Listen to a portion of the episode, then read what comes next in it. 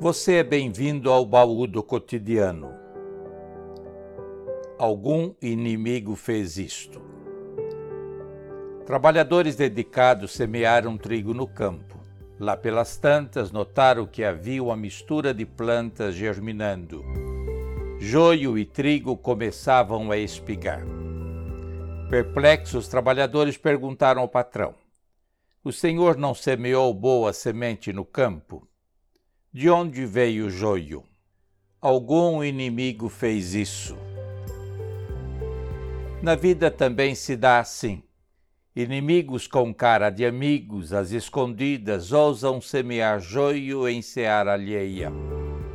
Em estreita convivência, em apertados grupos, inverdades são sistematicamente disseminadas em profusão e só o tempo melhor remédio, sob pesadas penas, fará a verdade sobressair. Devemos arrancar o joio? Foi a pergunta. Não. Ao arrancarem o joio, naturalmente arrancarão também o trigo. Espere um pouco mais e chegará a hora da colheita, quando o joio maduro será arrancado, enfeixado e lançado ao fogo e o trigo destinado à mesa para alimento e vida. Na calada silenciosa da noite escura, enquanto dormiam, algum inimigo sorrateiramente avançou os limites do bom senso e, tomado por intentos inconfessos do coração, jogou dúvidas, minou com inverdades, com sementes de joio a plantação do vizinho. Isto é mau, é danoso.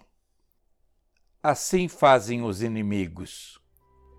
Fazem como se fossem absolutos senhores da verdade. Como quem não quer, disfarçado, se põe a lançar sementes da mentira em substancioso trigal. Como não se atira pedra em laranja podre, na tentativa de fazer ruir o que é vero, semeia um joio na seara da verdade.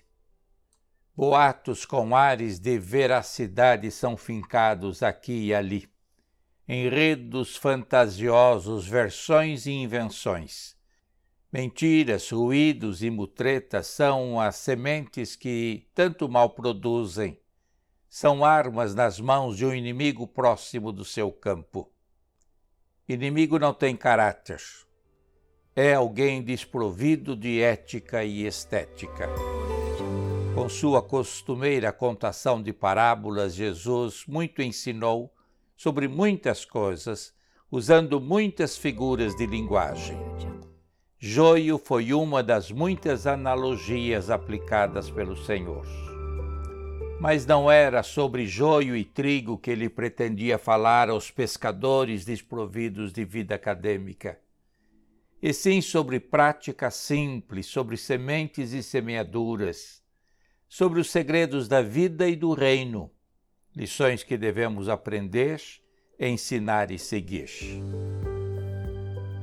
Joio e trigo se parecem, verdades e inverdades por vezes se assemelham, confundem-se e confundem sinceros e crédulos senhores que descansam o coração na confiança dos que ao seu lado semeiam. Não, não era de trigo e joio que lhes falava o Nazareno, nem de mãos, nem de terra, nem da noite sem luar. Era de sementes e semeaduras que falava Jesus. Ele falava das sementes que você e eu, em segredo, semeamos a granel. Jesus falava dos segredos que escondemos nas entranhas sombrias do coração decodificar, balizar os parâmetros para discernimento e compreensão do que se semeia, joio ou trigo, verdade ou mentira camuflada que camufladamente semeiamos, enquanto esperado é franqueza sincera, veracidade absoluta, verdade consistente, lealdade e cumplicidade. Avalie, meça, pese e aquilate as suas palavras e ideias. Joio e trigo são meras figuras. Jesus falava é das fontes, da fonte que está em nós, no nosso interior, o coração, de onde procedem intentos, propósitos, sentimentos e desejos bons e vis. O Nazareno ensinava sobre a necessidade de previamente guardar, examinar, fascinar atentamente o coração ao estabelecer julgamentos e tomar posição decisiva. Paulo, o apóstolo, segue no mesmo diapasão de Jesus e nos recomenda com insistência e com clareza, nos aponta princípios. Veja, a paz deve ser o fiel da balança da sua mente e coração. A paz deve ser a primeira a nos apontar o norte das nossas ações. Na sua mente acumule somente o que for bom e respeitável, somente coisas elogiáveis e justas. Ocupe sua mente apenas com verdades puras, verdadeiras.